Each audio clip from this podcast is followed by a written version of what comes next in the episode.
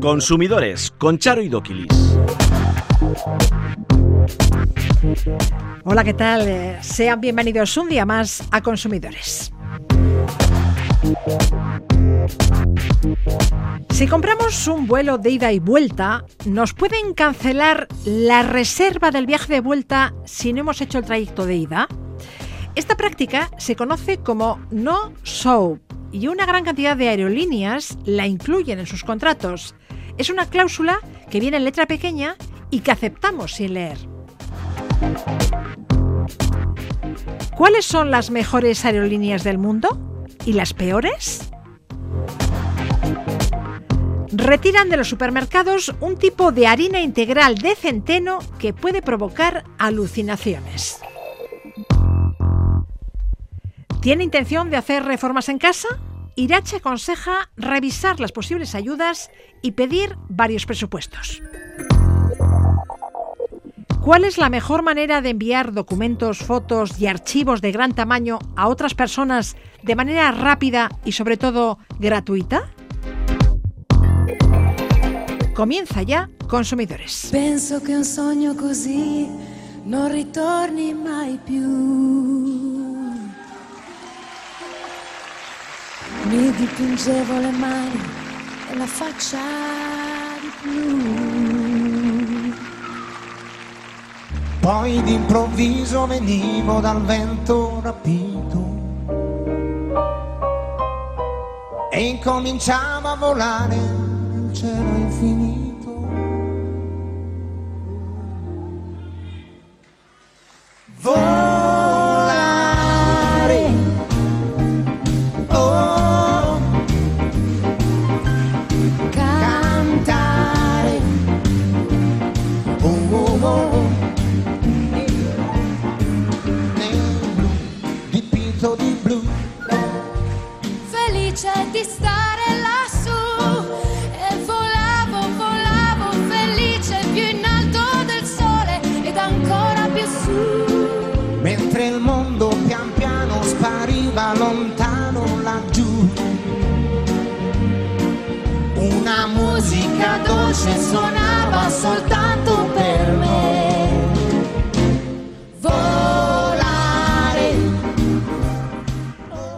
Semana Santa es una de las épocas con más turismo y más movilidad.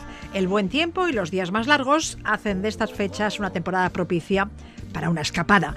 Pero si van a viajar en avión y por Europa, ojo, este año las vacaciones vienen marcadas por la posibilidad de huelga en algunos aeropuertos internacionales. En caso de que nos veamos afectados por una, ¿Cuáles son nuestros derechos como viajeros? Arancha López, asesora jurídica de la Asociación Vasca de Consumidores y Usuarios, ECACUP. ¿Qué tal? Egunon. Arancha, ¿cuáles son nuestros derechos como usuarios cuando se cancela un vuelo? Cuando una aerolínea cancela, eh, primeramente tiene dos obligaciones. Una, derecho, eh, yo como viajero tengo derecho a que me informen. ¿De qué me tienen que informar? Eh, me debe de entregar la compañía aérea un impreso con los derechos que me asisten. En el caso de que no se haya eh, entregado, hay que solicitarlo. ¿Por qué? Porque la información debe contener un folleto en el que luego nos tienen que indicar, por ejemplo, cómo tenemos derecho de atención.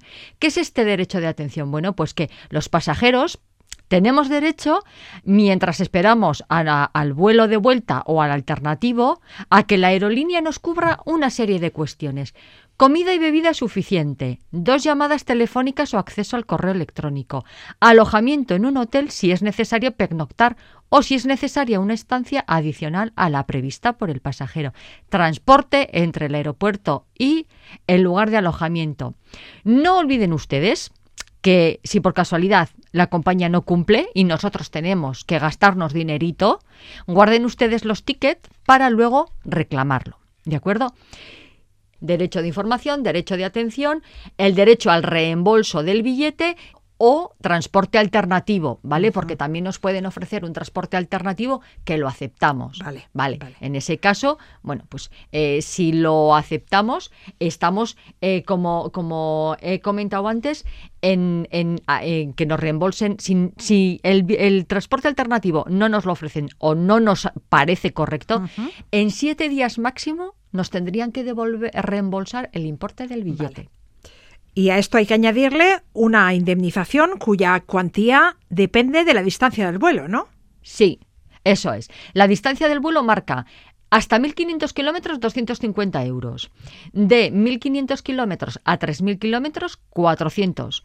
Y más de 3.500 kilómetros, 600 Vale. euros. Y a esa indemnización habrá que añadirle otros perjuicios que hayamos podido sufrir por esa demora. Claro, a ver, si por ejemplo hemos tenido cuestiones, imagínense ustedes que tienen eh, un alquiler de un vehículo.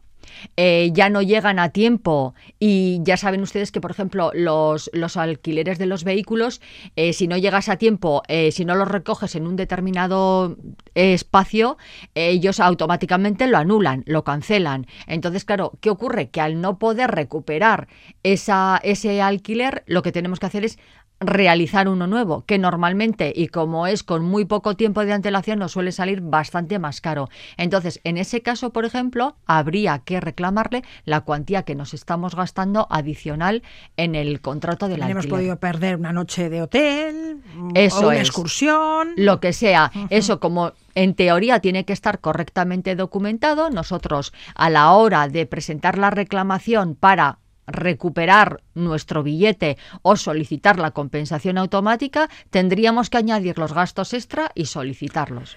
Pero, según me decías, no tendremos derecho a esa indemnización si nos informan de la cancelación del vuelo con dos semanas de antelación. Sí. Cuando la compañía aérea no tiene, la, eh, no tiene obligación de abonar la compensación, es cuando tú comentas. ¿Por qué? Porque la compañía aérea, si a mí me informan con 14 días antes del vuelo programado, no, me devuelve el billete, pero no compensación económica. También, eh, por ejemplo, nos podemos encontrar en la situación en que la compañía aérea nos haya informado de esta cancelación entre dos semanas y siete días antes del vuelo programado, ¿vale? Nos ofrece además un transporte alternativo que sale con no más de dos horas de antelación y llega al destino final con menos de cuatro horas de retraso. Aquí tampoco tenemos obligación a la compensación, solo devolución de billete. ¿Y qué derechos nos asisten como viajeros si nos deniegan el embarque por overbooking? Bueno, las compensaciones económicas. Bueno, en primer lugar, cuando hay un overbooking, la compañía aérea debería de pedir voluntarios para no viajar. Entonces, eh, evidentemente, a raíz de eso, buscarnos un vuelo alternativo si procediera o si la, aerolínea nos, nos diera esa posibilidad. Y si no, claro, de lo que se trata es de que me devuelvan de nuevo el reembolso del billete, a buscarme, bueno, la vida normalmente en este caso suelen dar un vuelo alternativo. Y compensación económica, claro. ¿Por qué? Pues porque estoy en la situación de que voy a llegar a mi destino más tarde, pero además es que me he visto eh, perjudicado automáticamente por algo que es legal y que la compañía aérea ha utilizado, que es vender más billetes que los que, asientos tiene la, la- la nave. Esto lo hacen porque hay un pequeño porcentaje de viajeros que no acuden al embarque Sí. o cancelan sus vuelos. Sí, hasta que aparecen todos. Ya. Y se quedan, pues eso, en ni, no ni uno ni dos, sino que suelen ser más los que se suelen quedar en tierra. Y esto es legal, dices. Sí, sí, es legal, es legal, sí. es legal. El overbooking es legal. Y es legal que si compramos un vuelo de ida y vuelta, nos cancelen la reserva del viaje de vuelta si no hemos hecho el trayecto de ida. No, no. Y esto se da mucho. Si ustedes echan un vistazo a las condiciones contractuales antes de contratar, y digo antes, ¿eh? Antes de contratar con la aerolínea correspondiente, eh, se podrán ustedes dar cuenta de que hay muchas aerolíneas que dentro de sus condiciones contractuales establecen lo que se llama la cláusula no-show, que es lo que Charo ha comentado. Es decir, la aerolínea establece que si yo no utilizo el billete de ida, automáticamente, por esa falta de utilización, se anula la- el billete de vuelta. Y esto es totalmente ilegal. Claro, tú has pagado el viaje de Eso vuelta. es. Tú estás en tu derecho de hacer uso de ese billete. Tú te has comprado dos billetes. Y esto, bueno, a ver, es una práctica habitual por parte de las aerolíneas porque su argumento es que ellas venden billetes a muy bajo coste para que el, el pasajero se compre la ida y la vuelta al mismo tiempo y con ellos. Pero bueno, nos pueden ocurrir mil y una razón, y me explico. Mm, Yo he tenido, por ejemplo, casos de una persona que viajaba de Vitoria a Palma de Mallorca y de Palma de Mallorca a Vitoria. Pero eh, días antes de realizar el viaje, un familiar suyo que vive en Barcelona se pone muy enfermo. El caso es que ella viaja de Vitoria a Barcelona, su familiar finalmente mejora y ella puede disfrutar de la estancia de Palma de Mallorca, lo cual se compra Barcelona, Palma de Mallorca. Pero para volver a Vitoria no le hace falta Claro. comprarse nada más. E intentó utilizar Palma de Mallorca a Vitoria y le denegaron el embarque precisamente porque no había hecho uso del billete de ida. En este caso, evidentemente, reclamamos y automáticamente, bueno, pues eh, si la aerolínea es como es, mm, atiende la reclamación. Y si no, bueno, en los tribunales la verdad es que se está atendiendo bastante bien esta, esta ilegalidad. Con esta práctica la compañía obtiene un triple lucro. El Sí. billete de vuelo cancelado, el billete alternativo que tenemos que pagar para regresar Y la reventa. y el billete que paga un nuevo cliente que ocupa nuestro asiento. claro. Eso es, sí, sí, sí, esto vamos, es que está todo medido. Es como, es como lo del overbooking. Lo que pasa que el overbooking es legal y está reconocido legalmente, pero el que tú realices esa actividad tiene una penalización y esto, eh, si ocurriera, es decir, si se legalizara, lo cual me parece de locura, pero te- claro, tendría que llevar aparejada una compensación económica para el viajero que sufre el perjuicio. Ya, ya. Está claro. ¿Cómo reclamamos la cláusula no show? Bueno, pues en principio, como todas las reclamaciones, eh, se la giramos a la, a la compañía aérea explicando lo que hay. Mm, Hay que probar la cancelación de hay que vuelo. probar, sí, eso es, hay que probar la denegación de embarque que hemos tenido en ese, en ese aeropuerto y a partir de ahí, bueno, reclamarlo. En el supuesto caso de que extrajudicialmente no se avenga a ningún acuerdo, podríamos intentar le- la actuación de AESA y, bueno, pues en caso de que las cosas no fueran bien, evidentemente y finalmente los tribunales. Es necesario que no perdamos la reserva ni el justificante de compra de ambos vuelos y que si la compañía nos comunica la cancelación del vuelo de vuelta, pues lo conservemos a buen recaudo. Sí, sí, a ver, lo que está claro es que la documentación para todo tipo de reclamaciones es básica. Eh, me da igual que hablemos de que hay una denegación de embarque, que hay una cancelación, eh, si hay una pérdida de equipaje o deterioro de equipaje, no salgan ustedes del aeropuerto sin el PIR, porque todo ello lo que nos hace finalmente es complicarnos la vida para reclamar. Entonces, guardando la documentación eh, y casi siendo mm, pesado y reiterativo en las cosas, es preferible no tener nada. Hablemos del equipaje. ¿Cuáles son las responsabilidades de las compañías aéreas cuando el equipaje, cuando la maleta se retrasa, se pierde o se daña? ¿Y qué debemos hacer los usuarios si no llega la maleta o o llega dañada? Bueno, pues a ver, yo con mi equipaje lo que suelo hacer antes de embarcar siempre es sacarle una foto, ¿vale? Para ver, eh, para eh, poder acreditar en qué condiciones tengo yo a mi equipaje, ¿de acuerdo? Eh, si yo cuando llego allí eh, mi equipaje no aparece, en principio estaríamos ante un retraso en la entrega del equipaje. Vale, automáticamente yo tengo que ir a un, a un mostrador eh, y, y solicitar el, el parte de irregularidad, el PIR. PIR. Sí, se hace un, se expide un documento con nuestros datos de billete, con nuestros datos personales y con eso nos podemos ir tranquilamente a nuestra casa.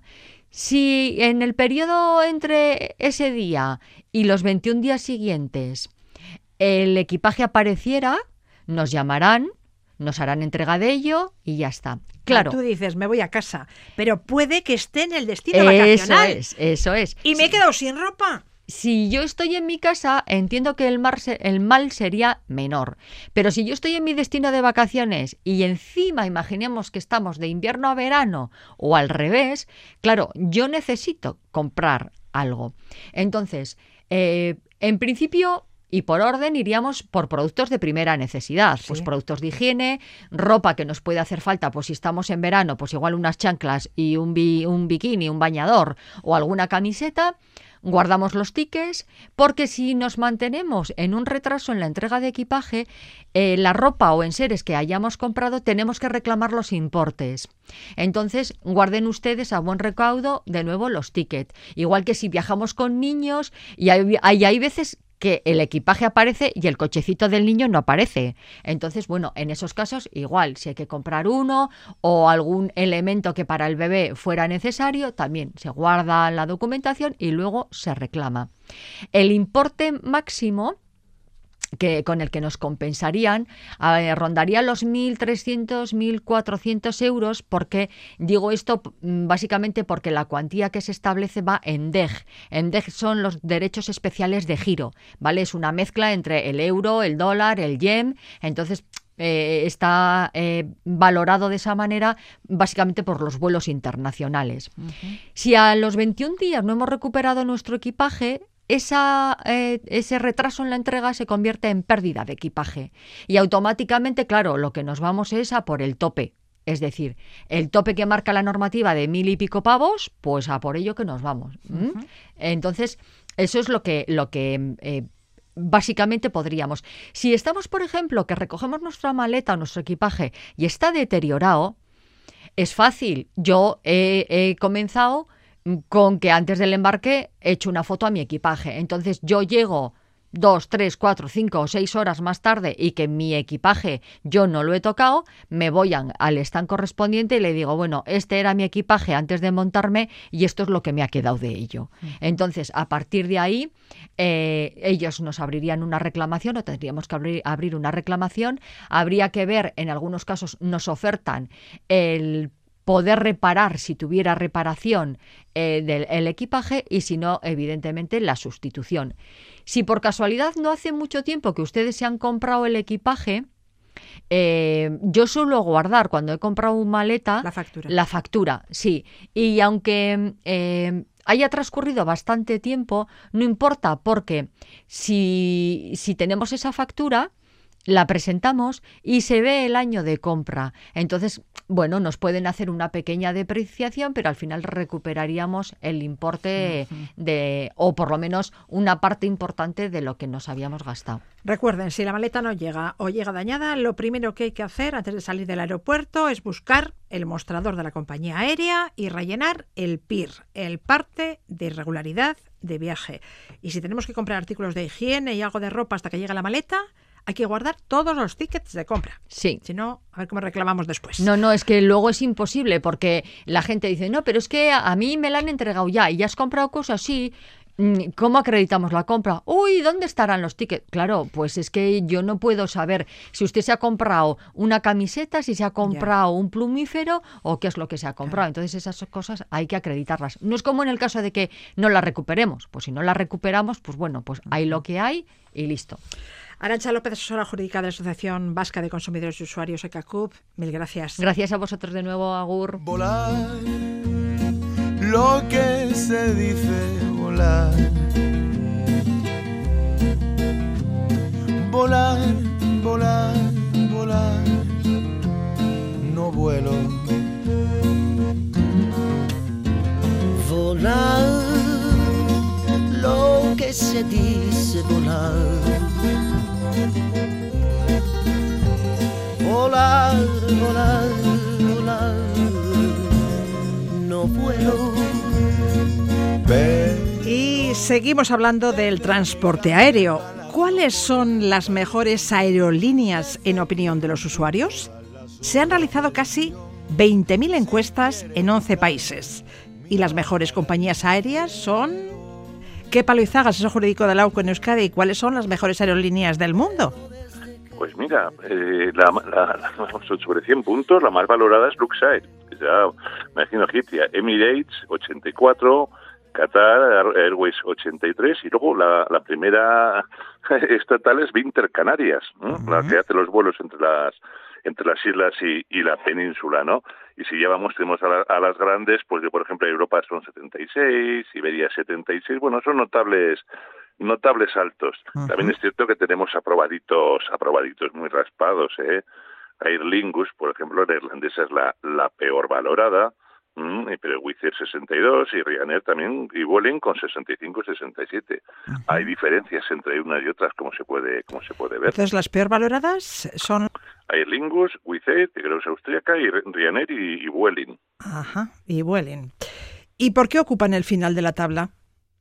Pues básicamente, pues porque, a ver, cada una tiene un poco sus su tesitura, ¿no? Pero básicamente, pues mira, eh, los eh, Aer Lingus es la que es- se ha desplomado en los dos últimos años. Básicamente están estadas por la escasa puntualidad. Por ejemplo, el 23% que de la gente que voló con Wizz llegaron con más de una hora de retraso, por la comida a bordo, Vueling, por ejemplo, pues eh, en su caso por los precios del billete y con los problemas del equipaje, y básicamente también Vueling por la por la falta de puntualidad. Esos son los criterios pues que, que, la, que la gente por los cuales les han les han valorado. ¿no? En esa encuesta habéis preguntado también por los motivos de reclamación a las compañías aéreas y son el retraso y la cancelación del vuelo, o no sé, o el deterioro del equipaje o el overbooking, no sé. Sí, sí, esos son, como digo, todos los problemas que vemos a menudo, pero básicamente es el retraso. El retraso en la llegada, entendiendo retraso, pues con unas, con un, con más de 15 minutos, ¿no? Eso afecta a un 19, a un 20% de los, de los pasajeros. Y luego ya la- los- las cuestiones ya son más anecdóticas, pues un 4% porque les, eh, les cancelaron el vuelo con reubicación, un 2% equipaje retrasado, un 2% cancelación del vuelo, aquí sin reubicación, ¿no? Pero overbooking es un 1%, denegación de embarque, pues es un 1%. Básicamente, como ves, Charo, es el 19% son las retrasas, los retrasos en la llegada Ya. de más de un, de un cuarto de hora. Nos quejamos, pero nos topamos con la negativa de la aerolínea y estamos hablando de cuantías importantes. Por pérdida de equipaje, la indemnización puede alcanzar casi los 1.500 euros. Así que no queda otra que recurrir a los tribunales. Sí, porque, a ver, eh, igual que los retrasos o las de esas compensaciones objetivas que ya están señaladas, que les cuesta mucho meter la mano al bolsillo a las compañías, sabiendo que antes o después les van a condenar. Entonces dicen, bueno, pues que me lleven a los tribunales, alguno pues se le pasará el enfado y no me llevará a los tribunales y dinero que me ahorro. Sí, Muchas sí. veces, por desgracia, no queda otro remedio que llevar a los tribunales y las compañías serias juegan, juegan con ello. Y habéis realizado otra encuesta para conocer la opinión de los usuarios sobre las compras online. Eh, ¿Cuáles son las tiendas de comercio electrónico que más satisfacción procuran a los consumidores? ¿Cuáles son las que más disgustan y enfadan a los usuarios? ¿Cuáles son las quejas más recurrentes? Pues mira, hemos hecho, como tú bien dices, con casi 30.000 compras online, hemos visto 79. Sí es cierto que tenemos que diferenciar eh, la, la media, la valoración media es un notable alto, ¿eh? 7 de cada 10 están, están muy satisfechos, ¿no? Pues, Entonces, eh, en general, eh, los usuarios están satisfechos con las compras Sí, online. un- tenemos un notable, fíjate, le pedimos que valoren la, pues, la facilidad de uso de la página, los productos, la calidad, la calidad, nivel de precios, las informaciones y las condiciones legales, ¿no? Hay cinco, básicamente, que son las más grandes, fíjate, Amazon se lleva el 30%, y luego ya, pues, AliExpress el 9%, el Corte Inglés el 6% de, de usadas, ¿no? Aquí tenemos que diferenciar entre las páginas web que ya son de, de productos concretos, ¿m? Pues por ejemplo pues eh, pues Apple o Dyson o alimentos pues Nespresso y los que se llaman los marketplaces que venden un poco de todo pues tipo Amazon AliExpress no entonces la, la diferencia es entre unas y otras son es, importante entonces tenemos que tener cuidado por ejemplo a la hora de comprar saber quién es el comprador porque yo puedo ir pues por ejemplo pues eh, Amazon, y claro, hay productos de Amazon y productos que no son de Amazon o en AliExpress. Y eso es muy importante luego a la hora de saber, porque si tengo que reclamar, tengo que saber quién es el vendedor, quién es el que me ha hecho la, la factura. Decías que Amazon es la plataforma más usada, pero ¿es también la que más satisfacción procura a los consumidores? Pues no, no. En ese sentido hay una, a ver, la- si vamos a la satisfacción de Amazon sobre sobre 100 puntos es de 82, Apple tiene 83, Kiabi, una tienda de ropa 84 y la más la más valorada es una tienda alemana de música, Thomann, con 85 puntos sobre 100. Pero claro, son tiendas ya concretas de un producto co- que vas a un producto es concreto.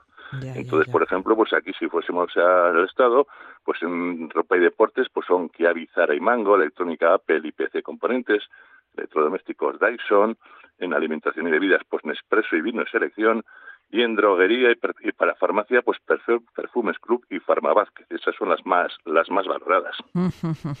En cualquier caso, frente a un problema, el consumidor tiene 14 días naturales para devolver el producto sin explicación ni coste alguno. Bueno, sin coste alguno, salvo que se informe previamente de que los gastos de devolución corren a cuenta del comprador, ¿verdad? Sí, así es. Y bueno, esto que no ha generado mucho problema suele ser, la política de evolución suele ser, cuando estamos hablando de empresas grandes e importantes, suele ser bastante, bastante clara. Pero ves, eh, como tú bien dices, son esas 14 días, 14 días naturales, estamos comprando en Internet, no estamos comprando en tiempo física. Ojo, si la garantía de los productos es la misma que una tienda física, son tres años, ¿no?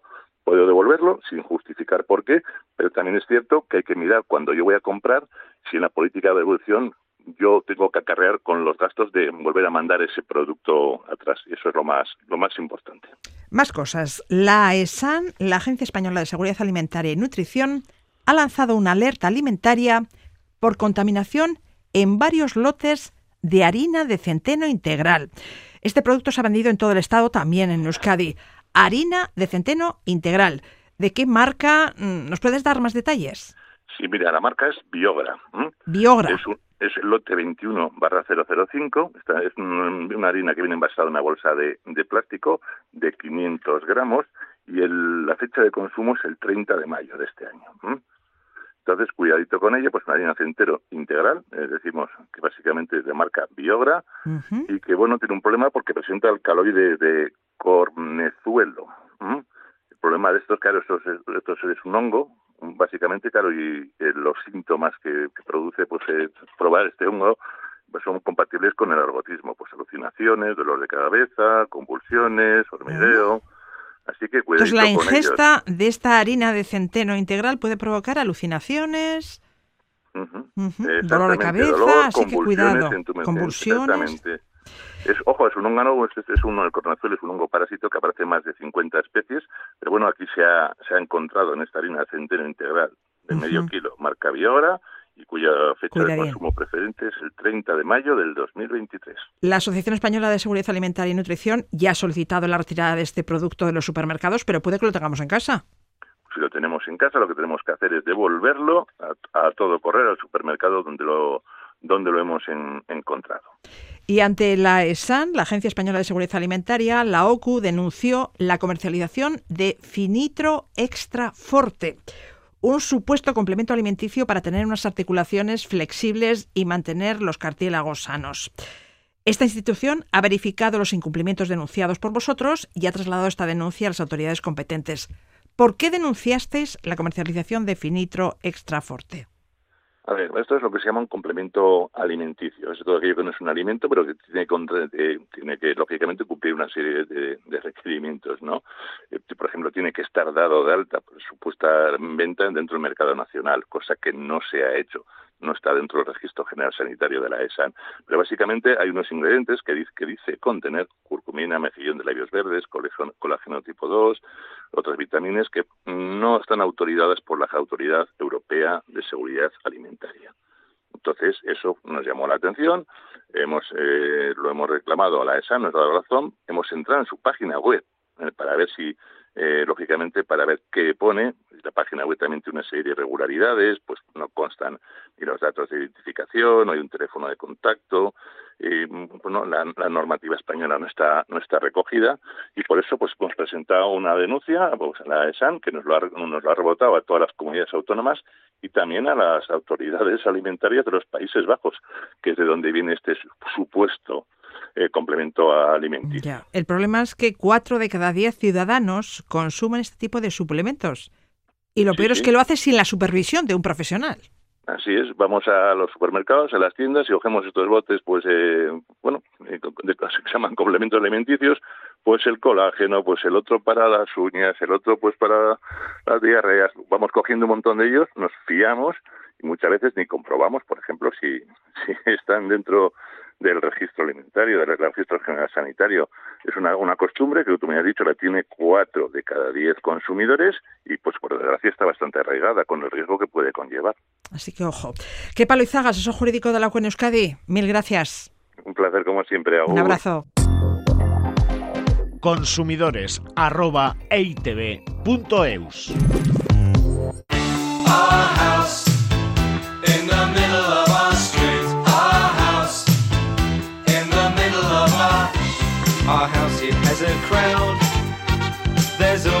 something happening, and it's usually quite loud. Our mum, she's so house proud. Nothing ever slows her down, and a mess is not allowed. Our house in the middle of our street. Our Muchos consumidores aprovechan la llegada del buen tiempo para realizar alguna reforma en sus hogares. Renovar la tarima, cambiar puertas y ventanas o remodelar el baño o la cocina son algunos ejemplos de arreglos en casa para los que se recurre a empresas y profesionales que se dedican a ofrecer estos servicios. A continuación, les damos las claves para recibir un servicio con garantías. Susana Arizkun, codirectora de la Asociación de Consumidores de Navarra Irache, bienvenida. Hola, muy buenas. Según una encuesta encargada por vuestra asociación, a uno de cada tres navarros os gustaría reformar vuestra vivienda. ¿Qué queréis arreglar? ¿La cocina? ¿El baño? Bueno, pues te diré que el 34% reforma integral. El 19 reforma la cocina. El 18 reformar el sistema de calefacción. El 17 reformar los baños y una reforma para ahorrar energía. Y un 6 cambiaría el sistema de refrigeración. ¿eh? Ha cambiado un poco con respecto al año anterior. Ha subido 7 puntos. O sea que queremos reformar bastante más. Ya, pero cuando te metes en obras, ya sabes, lo que te iba a costar mil, te cuesta al final mil quinientos. Lo que iba a durar un mes, dura tres meses. Pues lo tenemos que tener agarradito un poco, que es donde nos vienen los problemas a veces a Irache. Eso de que mm, pedí un presupuesto, pero verbal. Es que lo conozco mucho. ¿Cómo voy a pedirle por escrito? Ya. Ya me dijo, 3.000 euros. Oye, he llegado al pagar y me quiere cobrar 5.000. ¿Y qué puedo hacer? Porque no es justo. Y dices, ¿y usted qué tiene por escrito? Uy, nada. Ya empiezan los problemas. Ya. Decías que antes de comenzar una obra es aconsejable pedir presupuesto. Y pedir, en lugar de un solo presupuesto, pedir varios presupuestos para poder comparar. Y conviene preguntar si nos van a cobrar por elaborar ese presupuesto y cuánto, en caso de que no se encargue el trabajo, ¿verdad? Así es. Vamos a ver, tengamos claro, el presupuesto nos viene muy bien tener varios, pero claro, el trabajo que te va a realizar esa persona para hacer ese presupuesto, pues te lo puede cobrar. Entonces, si tú no haces el trabajo con ellos, te lo cobrará seguro, con lo que hay que preguntar, ¿cuánto me va a costar por presupuesto no aceptado? Y yo valoro si me interesa o no. Pero sí que es bueno cuando haces una obra un poquito grande que haya varias empresas y que tú compares y que vayas viendo cuál te puede interesar más en cuanto a precio y también en cuanto a calidad y al buen servicio que te puedan dar. Ese presupuesto tiene que ser lo más detallado posible. ¿Qué debe constar en él?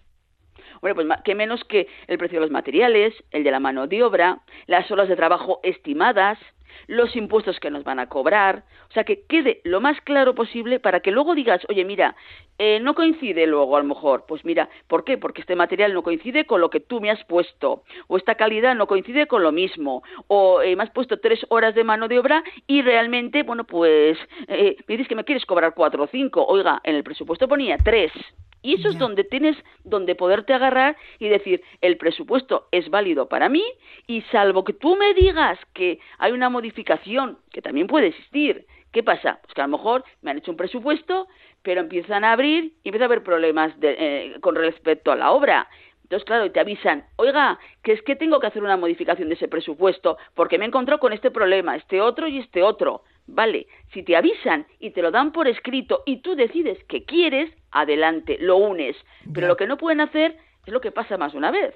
Un presupuesto que tengo ya pactado, luego me hacen la obra, luego me quieren cobrar no sé cuánto dinero más y te dicen que es porque es que han salido unos imprevistos. Ya. Pues entonces me lo dice. Susana, suele ocurrir también que algunas empresas establecen en el presupuesto un porcentaje variable para imprevistos de un 10%, por ejemplo. Y con frecuencia ese porcentaje variable se acaba cobrando, aunque no siempre se justifique eh, con el rigor debido. Si no justifican adecuadamente esa subida, no pueden cobrarnos ni un euro más, ¿no? Ah, sí, es totalmente de acuerdo. Te lo tienen que justificar. Y aunque en el presupuesto ponga que puede haber un imprevisto de un 10%, ¿vale? Pues ese imprevisto tendrás que justificármelo de alguna manera. No porque eh, el material si valía 20 me quieres cobrar 30, no señores, sino porque me has puesto más material derivado de esto, esto, esto y esto. Entonces a partir de ahí dices, vale, me lo está justificando, el presupuesto yo lo acepté de esta manera y adelante. Pero no porque me quieres subir los precios por el motivo que sea. Otro de los conflictos más habituales en estos trabajos es el plazo de conclusión. Te dicen que la obra acabará a tal fecha y un mes después sigue sin rematarse.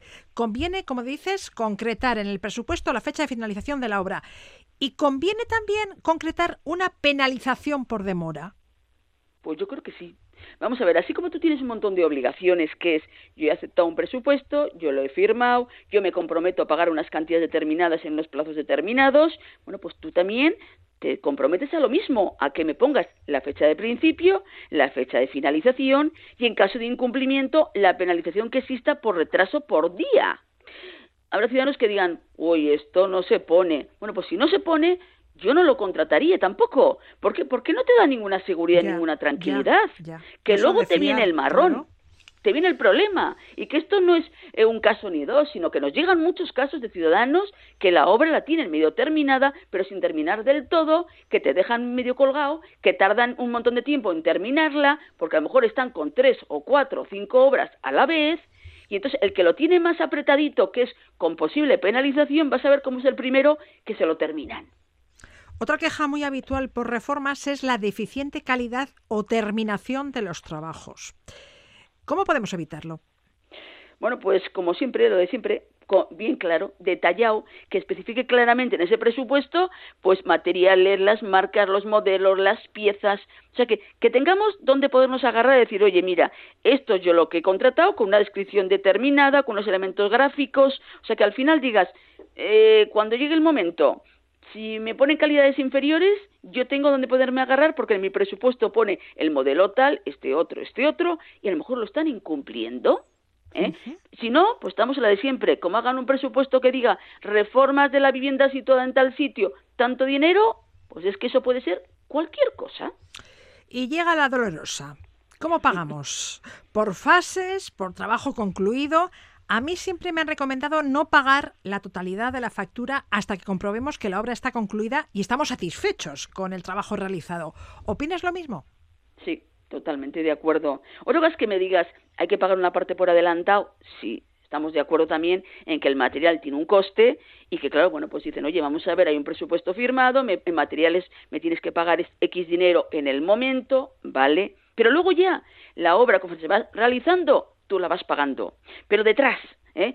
Se ha hecho, se ha colocado la escalera, vale, ¿cuánto supone la escalera? Mil euros. Pues luego ya me haces una factura y yo te la pago.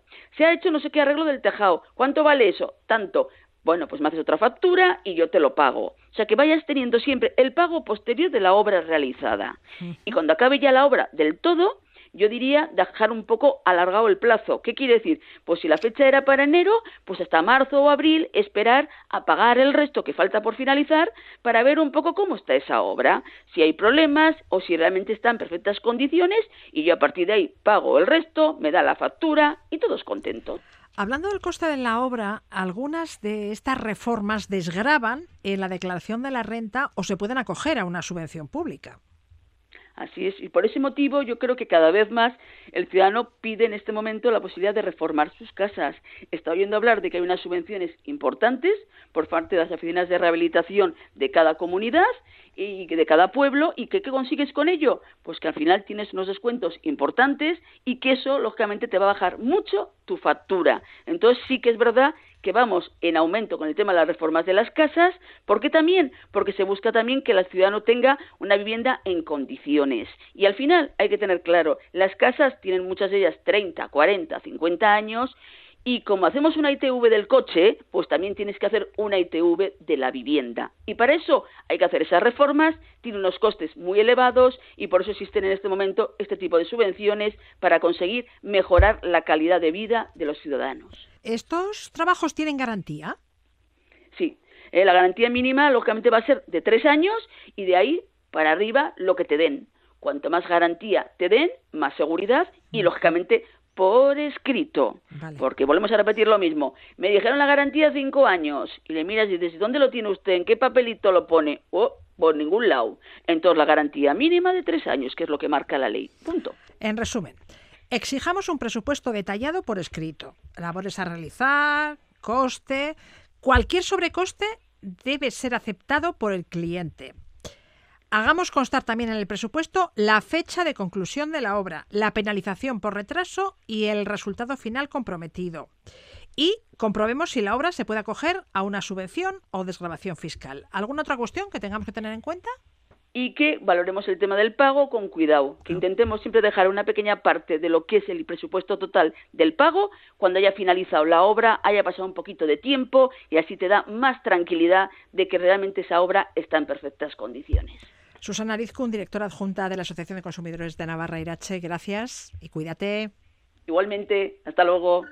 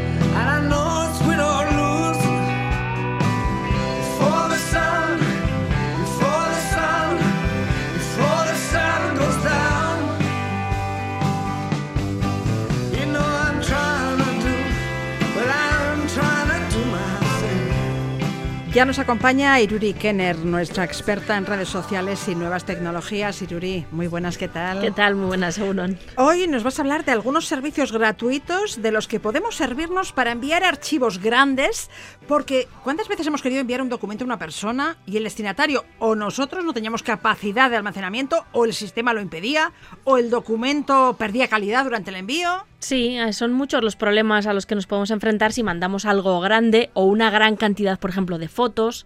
Eh, hasta ahora, bueno, pues tirábamos de correo electrónico, pero ahora también hay limitaciones de espacio o de, o de tamaño de archivos en el correo electrónico. Y hasta hace muy poquito solo podíamos tirar de herramientas o bien eh, físicas, lo guardamos en un pendrive, se lo damos a la otra persona, o bien eh, había que pasar por caja. Y aquí, pues vamos a ver si nos ahorramos unos eurillos y vamos a hablar de, pues, de estas eh, soluciones, digamos, gratuitas para enviar o archivos muy grandes o gran cantidad de archivos que ocupan mucho espacio. ¿no? Bueno, ¿cuál es la mejor manera de enviar documentos, fotos y archivos de gran tamaño a otras personas de manera rápida y sobre todo gratuita? Yo creo que esto último es lo que más nos interesa, ¿no? Porque es una, es una acción muy habitual que nos estemos intercambiando documentos, mandamos fotos de aquí para allá. Y, había que, hasta hace, como digo, hasta hace poco había que pasar por caja para esto porque el almacenamiento o la capacidad de mandar archivos grandes no es barato. O sea, aunque ya nos hemos acostumbrado a que tenemos espacio en la nube y mandamos, pues esto la verdad es que no es, no es barato, ¿no? Es espacio físico que hace falta, los sistemas no están preparados. Eh, vamos a ver, ¿no? ¿Qué, ¿Qué opciones tenemos? Algunas son muy conocidas y quizá no se nos había ocurrido que las podíamos utilizar para esto, como vamos a ver ahora, es la primera que vamos a ver. Eh, y hay otras que quizás no son tan conocidas o eh, no hemos entendido que el uso que podemos hacer de estas herramientas puede ser este, por ejemplo. ¿no? Bueno, pues somos todo oídos. Cuenta, cuenta. Por ejemplo, WhatsApp. Vamos a enviar archivos grandes y fotos Por WhatsApp. y muchas fotos por WhatsApp. Obviamente todos enviamos y recibimos pues grandes cantidades de, Fotos, de de fotos y vídeos, a través sí, de sí. este el famosísimo servicio de mensajería instantánea que es referente en todo el mundo. Pero eh, hay un detalle eh, que me gustaría subrayar antes de, de continuar, es que, eh, porque, porque para este intercambio de fotos no tiene mucha importancia, pero casi siempre que mandamos una foto a través de WhatsApp, por el camino ha perdido calidad Calidad. Sí. para que pese Sí. menos, eh, para que nos ocupe menos en el, en el móvil, etcétera. Por ejemplo, mandamos una foto, un vídeo de, yo qué sé, 10 megas, el destinatario lo va a recibir como un archivo más pequeño, muchas veces mucho más pequeño, pues pueden ser 2, 3 megas, etcétera, ¿no? Entonces, normalmente, pues para tener la foto y, y guardarla y compartirla es suficiente. Ya, pero si la quieres imprimir. Exacto. Si la queremos imprimir o la queremos guardar pues en buena calidad porque tiene pues un valor sentimental, etcétera, vamos a notar que están como borrosas y nos va a dar pena haber perdido esa, esa calidad, ¿no? Entonces, eh, ¿qué podemos hacer si queremos seguir utilizando WhatsApp para enviar fotos mm, grandes de tamaño natural? Podemos hacer dos cosas. Eh, la primera es cambiar los ajustes de WhatsApp. Esto muy poca gente conoce y si vamos a los ajustes en WhatsApp, vamos a una sección que se llama almacenamiento y datos y vamos a, a un apartado que pone calidad de carga de los archivos, Calidad, calidad de carga. de carga de los archivos, ahí podemos gestionar si nos interesa o no que se optimice, digamos, el tamaño de los archivos y las fotos que mandamos a través de esta, de esta herramienta. Por defecto nos va a aparecer marca, si no tocamos nada, hay una opción que pone eh, automática. Sea, la, la calidad de carga de archivos automática. Y la es- aplicación entonces decide esto significa en función de no sé qué criterios. que no tenemos ningún si control. reduce o no la calidad. Exacto, no tenemos Ya, ningún ya, control de, ya. de la calidad de los archivos y las fotos y los vídeos que, que mandamos, ¿no? Puede ser, pues si estamos conectados, por ejemplo, en lugar de una wifi, pues a través de los datos del móvil, dice, oye, pues mira, lo voy a mandar más pequeño para que no consuma tanto, ¿no?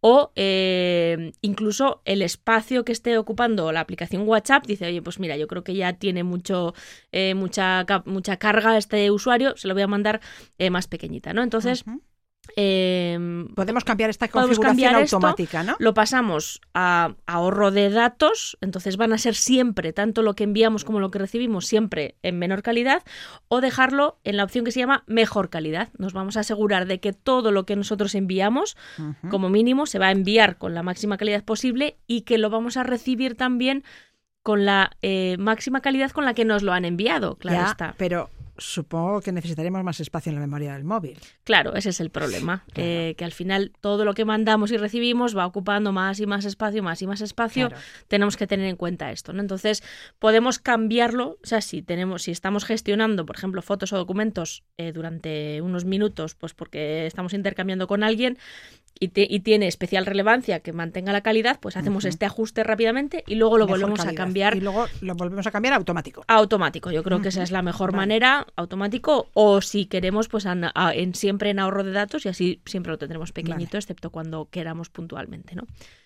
Y la otra opción que tenemos en, en WhatsApp, que esto tampoco es muy, no se utiliza mucho, y es en lugar de mandar todas las fotos por separado o todos los documentos por separado, creamos una, una carpeta.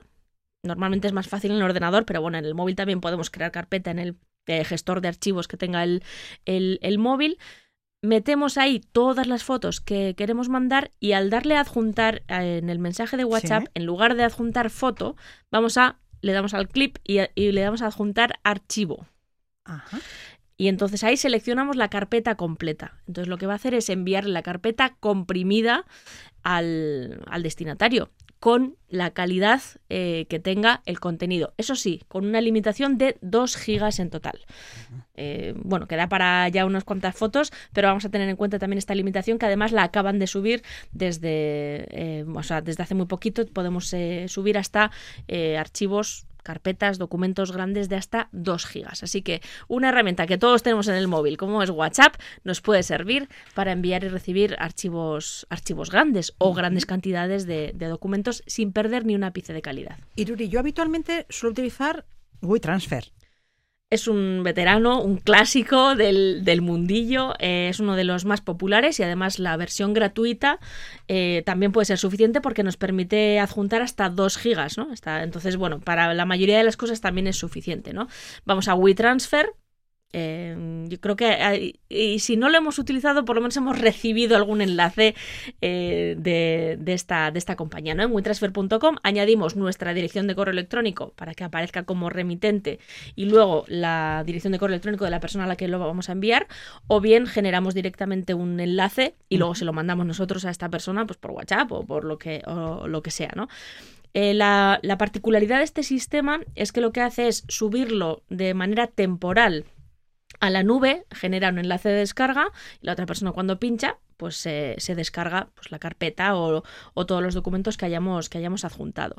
Eh, al cabo de siete días eh, se borra de esa nube. Ajá. Por eso es un servicio gratuito que no, bueno, que no nos va, eh, claro, no, no supone gran- grandes cantidades de espacio porque se borran eh, al paso con el paso de los días. Entonces nos tenemos que asegurar de que la persona destinataria se lo descarga en ese plazo. Muy ¿no? bien. ¿Y si queremos compartir únicamente fotos y vídeos? Pues para eso lo mejor es utilizar eh, Google Fotos, eh, que también lo tenemos. Es un servicio que si tenemos una cuenta Google, una cuenta de Gmail, nos viene también por defecto. Podemos guardar eh, de manera gratuita 15 gigas, aunque recordemos que son 15 gigas divididos entre todos los servicios de Google. Es decir, por Ah. ejemplo, entre el Gmail, entre el- todo lo que tengamos en correo electrónico, las fotos y los archivos, 15, 15 gigas, gigas. de manera gratuita. Google Fotos eh, tiene una cosa también súper interesante que es que podemos compartir un álbum. Podemos crear un álbum compartido de manera que nosotros subimos una- las fotos que queramos compartir y podemos permitir que otras personas añadan fotos, otras Ajá. personas mm, identificadas individualmente, añadan también fotos a ese álbum. Entonces podemos hacer un álbum eh, colaborativo, por Sí, ejemplo, sí. para que cada uno suba las fotos que ha subido, pues de- que ha sacado pues en una De un excursión, viaje o- lo que sea. sí, ¿no? sí, una celebración. Y es una manera pues muy interesante de, de- de compartir grandes cantidades de fotos, nuevamente sin perder ni un ápice de, calidad aquí, ¿no? ¿Y hay algún otro servicio para documentos y archivos de Pues el equivalente tipo? a Google Fotos es Google Drive, que es como esta carpeta, este espacio en la nube, que como digo, eh, insisto, de manera gratuita, son 15 15 gigas a compartir entre fotos, archivos y, y Y correo Gmail, electrónico. sí. Y luego por eh, 2 euros al mes podemos eh, subir hasta los 100 gigas. Eh, que yo creo que ya es una cantidad considerable eh, y que incluso podemos eh, pagar, por ejemplo, esos dos euros de manera temporal porque durante un tiempo nos interesa compartir un montón de archivos o almacenar fotos y, y luego ya las podemos eliminar y volvemos al espacio gratuito. ¿no? Tras lo dicho, ¿qué servicio utilizas tú para enviar documentos de texto pesados? Yo utilizo Google Drive en el caso de documentos y Google Fotos para compartir grandes cantidades de fotos o fotos, eh, fotos grandes. ¿no? Recordemos que son servicios gratuitos. Exacto. Iruri Kenner, mila esker eta datorren arte. Zuei, agur.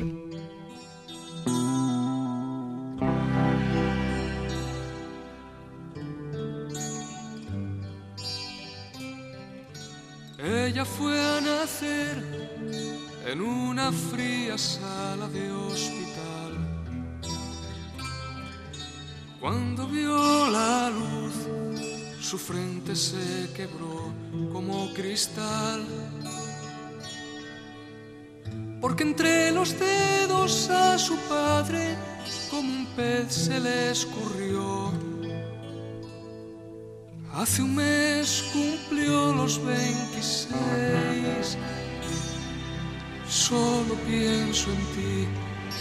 Nos vamos ya. Les dejamos con Víctor Manuel. El cantautor asturiano actuará el día 23 en el Cursal y el 29 en el Baluarte de Pamplona. Gracias por estar ahí. Te torna a estrearte. Y san. No puede haber nadie en este mundo tan feliz.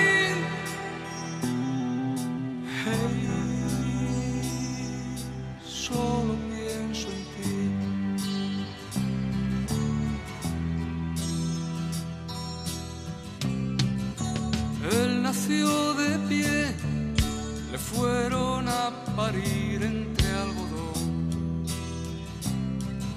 Su padre pensó que aquello era un castigo del Señor. Le buscó un lugar para olvidarlo y siendo niño le internó. Pronto cumplirá los 33. Solo pienso en ti. Hey, solo pienso en ti. Juntos de la mano se les ve por el jardín.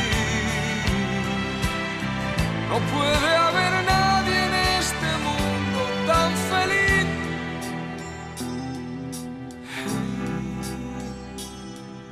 Solo pienso